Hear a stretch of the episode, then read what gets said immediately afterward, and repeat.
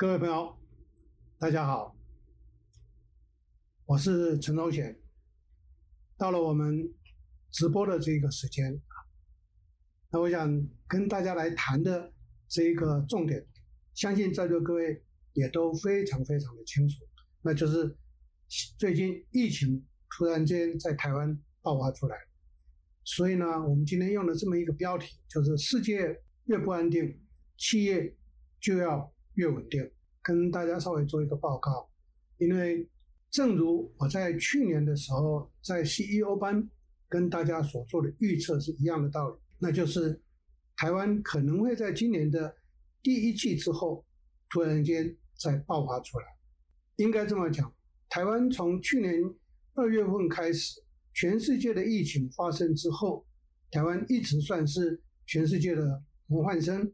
换句话讲，就是非常非常的安全。那我在去年跟大家来谈这个重点的时候，我提出来的这么一个预警呢，是因为如果太安全，大家就会松懈下来。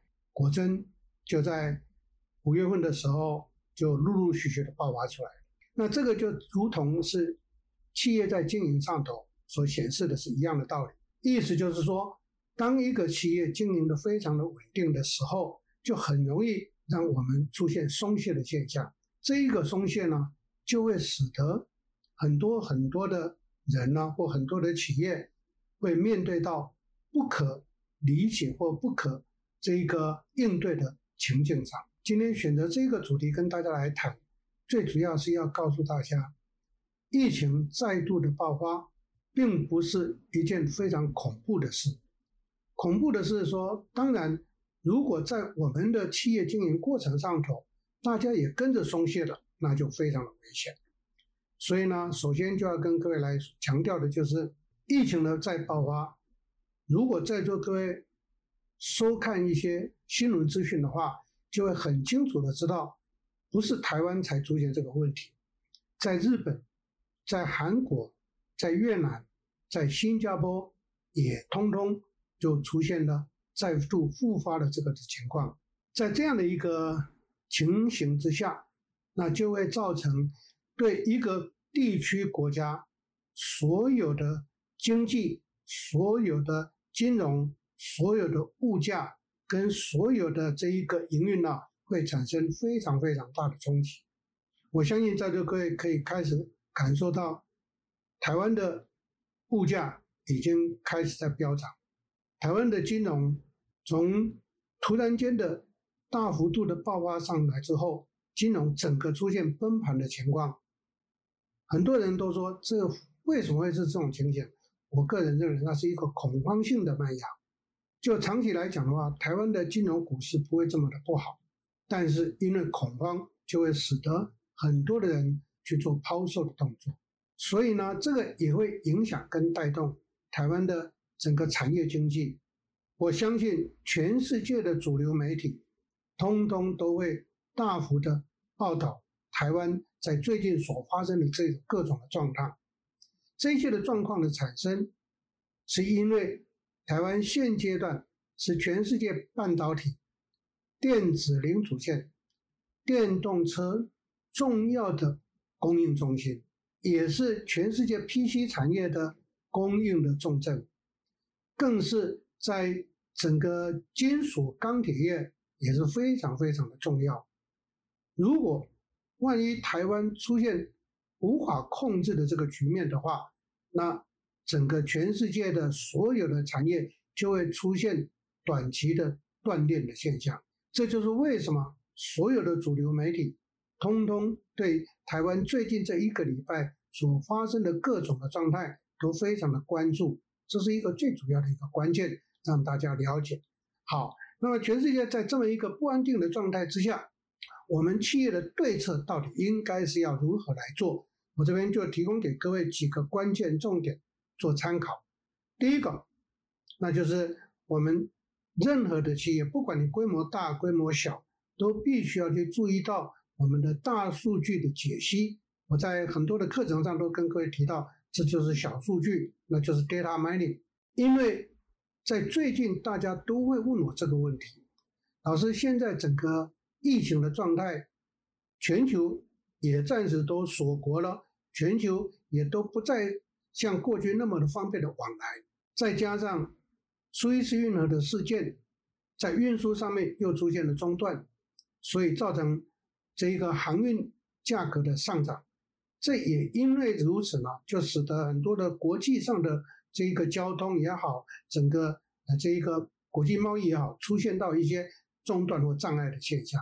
但是我的回应很简单，我说什么时代了，还一定要靠 face to face，还一定要靠人去拜访才能够做到生意吗？我相信在座各位从去年开始，云端或者线上已经变成为是一个非常。重要的、不可或缺的沟通的媒介。那在整个交易上头，我们也应该是可以用这个方法来做。如果大家能够真正的重视我们公司所有的 database，然后好好的去分析我们的 database 的话，我相信我们可以从从这中间去找到非常多的商机。我在很多的演讲或课程上都告诉学员一句话：会买的。就是会买，可是很多的公司忽略了这一点，常常把非常重要的交易客户忽略掉。在这边，我请教所有收看我们这一个节目的朋友们一句话：贵公司的 database 总共有多少笔？贵公司的 database 的再过率有几个 percentage？各位思考一下，我相信能够及时回答的找不到百分之二。这个就事实就证明了一件事情，大家都把交易的客户当成是放在一边的，反正他会主动的来，客户是要去关心，客户是要去招呼的。我们不能够因为他有买，我们就忽略了他。所以呢，第一个重点会跟各位强调跟鼓励建议的是，赶快把我们的 database 拿来 sorting 一下，你就会发现我们有多少的商机是在我们手上。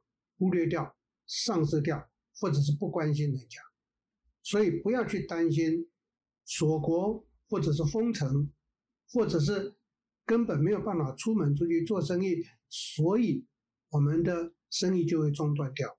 这是第一个重点。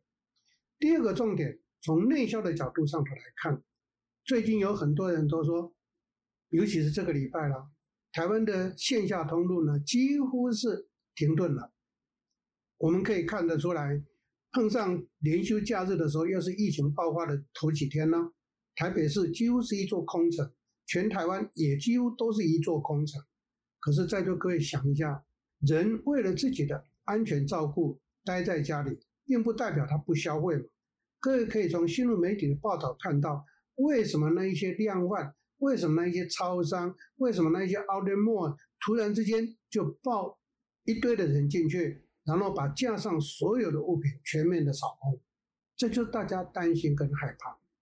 可是生活要继续过，因此这个时候大家就会赶快出去买，然后就待在家里。那我相信大家去抢的只是日常的食品或者是用品，除了这些以外，他需不需要其他东西？当然要。那为什么我们就不能够用线上去运作？这一点。我要跟各位也特别的强调，不是只有消费性产业才需要。我可以告诉各位，工业性产业一样是可以的。可能各位说，那大家都待在家里，尽量少出门。我总是笑一笑的提提问这一些人，我说那企业要不要正常运作下去，对不对？所以呢，你说会不会百业全部都停停摆？不可能的。我绝对同意，等一下我会谈到的分流，我绝对同意。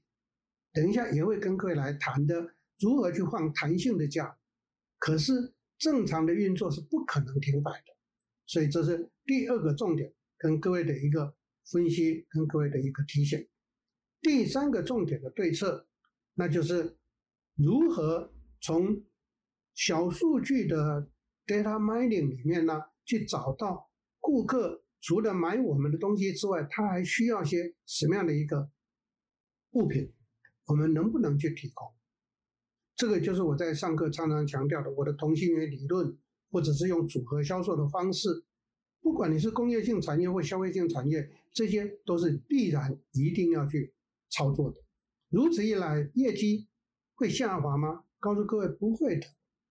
在最近这三年来，我所主导或者辅导的企业，通通都用这个方法。尤其是去年疫情造成全世界所谓的先进国家通通都大衰退的时候，我所辅导或协助的企业却是逆向成长非常的多。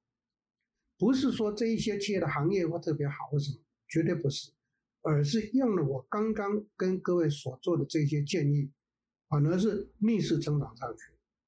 所以从这个地方就可以印证，从第三个我的归纳重点就可以跟各位印证是：当世界出现越不安定的时候，企业是越安定、越稳定成长的。因此，不要人云亦云，不要事情没有严重就先吓死自己。这是第三个给各位的建议。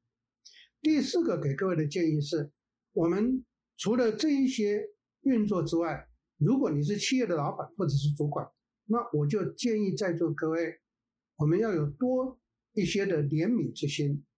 什么样的意思呢？当疫情来的时候，我相信这是不可控因素，没有任何一个企业团队的成员是非常乐意看到这种情况发生的，他们也一定非常希望能够正常的上班，但是。现在的情况虽然台湾还没有封城，可是已经进入到三级，甚至于有些县市主管呢都已经建议中央要提升到四级。当然，我不是乐见四级出现，因为四级就封城了，我是不乐见四级的出现。可是，在三级的阶段的时候，大家就要去做自我管理。所以呢，我会建议很多企业的老板跟主管，这个时候我们应该把我们公司的运作分成为三种方式：第一个分流。分流，第二个分成两组，第三个可能如果我们公司是可以用线上操作的话，那就直接的在家工作。当然，我绝对同意，不是所有的经营的工作事项都可以百分之百的在家做的。所以呢，我们可以用前两个方式分流或分成两组人轮流的到职场来工作。第三个是尽量的用 AI 的方式来执行云端的操作。当然，我也可以理解，台湾有一些企业的老板是比较不愿意投资在资讯设备上面，所以呢，就不太容易让员工可以从外头，可以从家里直接连线到公司来做一些的操作，做一些的运作。那这个是每一个公司过去所定下来的一个内规，我就没话说。不过，在我所主持过，或者现在。我的联圣企管，我们是绝对可以在家里操作的。所以在这种情形之下，在座各位，你还担心吗？是应该不需要担心的。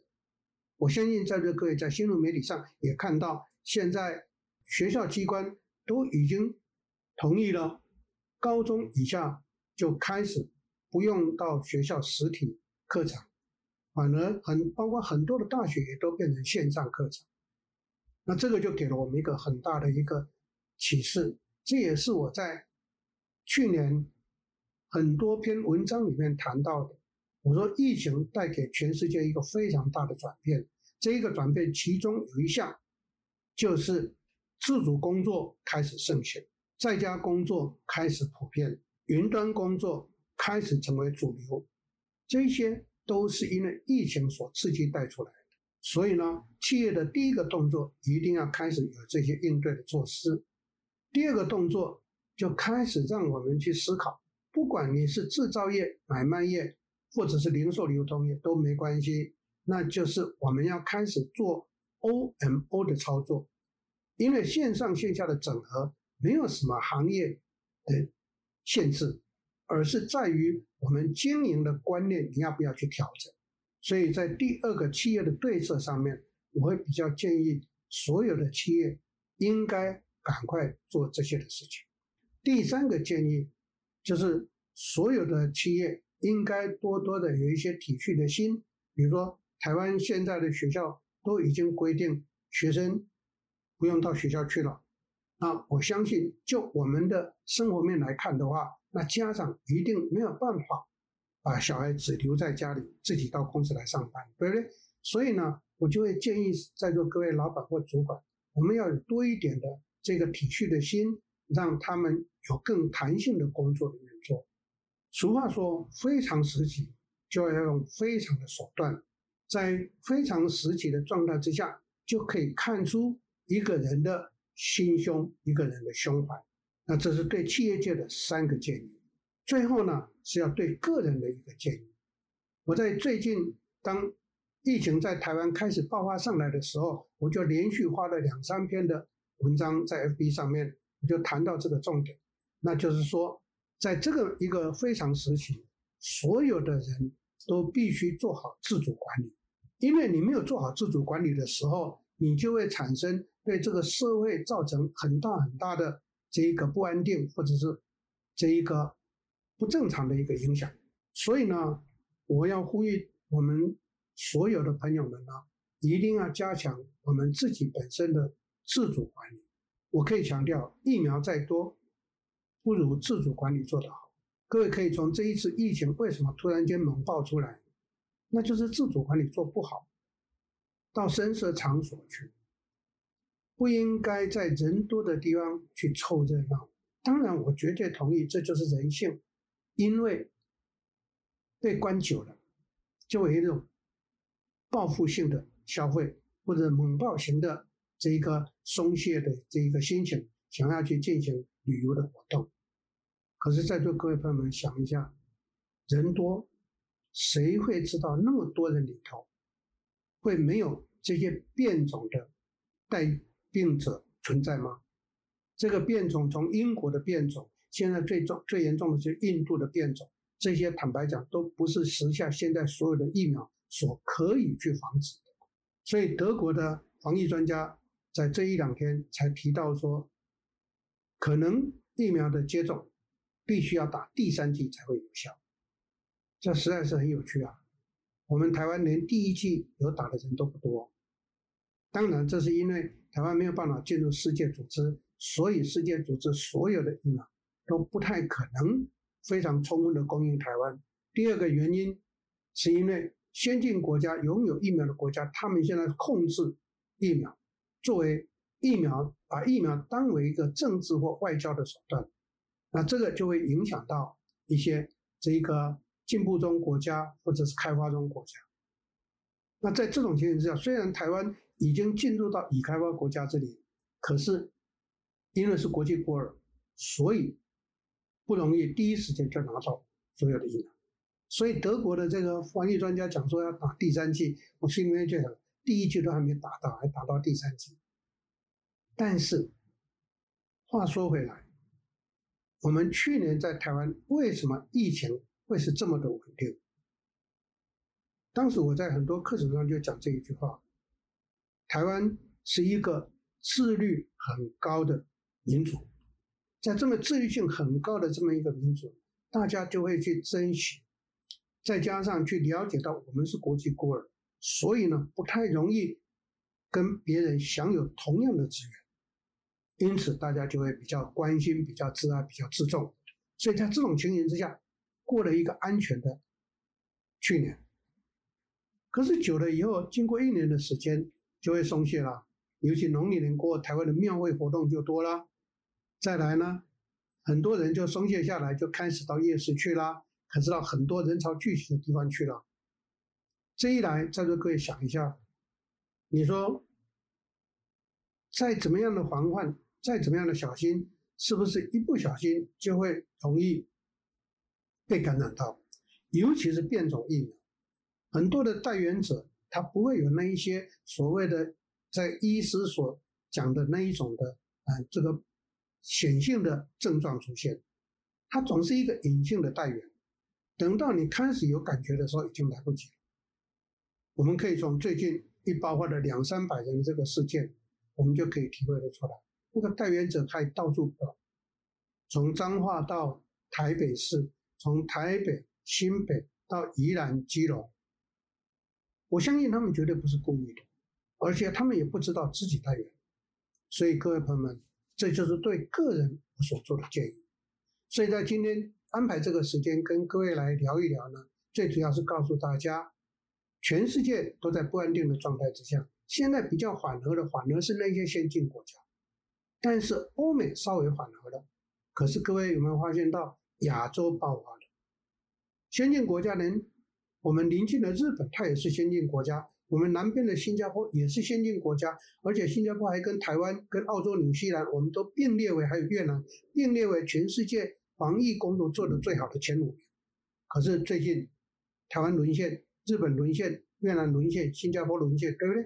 换句话讲，亚洲地区是属于第三波爆发的后续者。第三波爆发第一阶段是在欧美，现在后续是亚洲。其实第三步的爆发，后续还会有什么地方？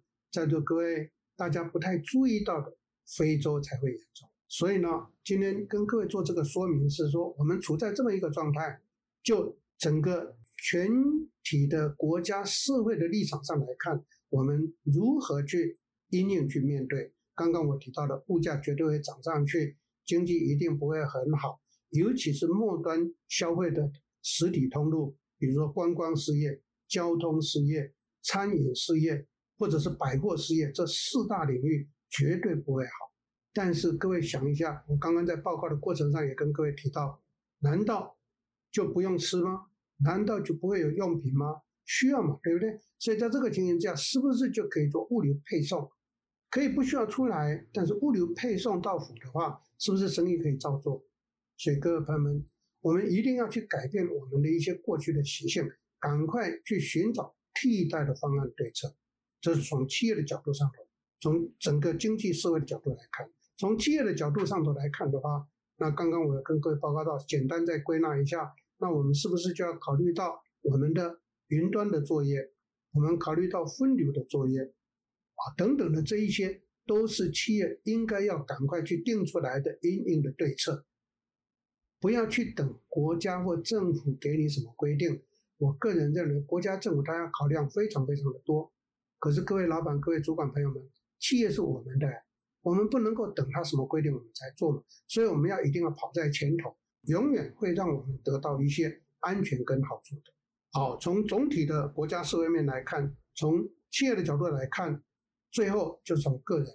那个人的话，我会建议在座各位，嗯、如果你非得必要要出门，回到家以后赶快把在外头穿的或者是这一等等的就赶快换下来，因为这样的话保持我们居家的安全运作啊。所以这一点呢，提供给各位参考。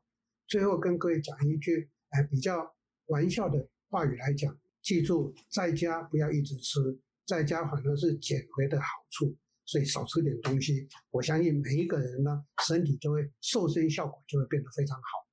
而且又可以省钱，对不对？所以呢，这是最后提供给各位一个参考。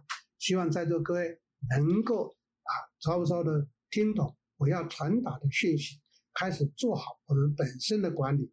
我相信这一段过去，对我们来讲不会是非常严重的冲击。只要我们守住我们自己的话，那应该就会得到一个比较安全的这一个情境。也预祝在座各位。利用这一段时间，做好我们自己的安全准备，拟定好我们的应变对策。我相信，对在座各位来讲，我们的企业会更加的发展，更加的成长。最后，预祝在座各位一切更加的顺畅。谢谢大家的收看，祝大家平安喜乐。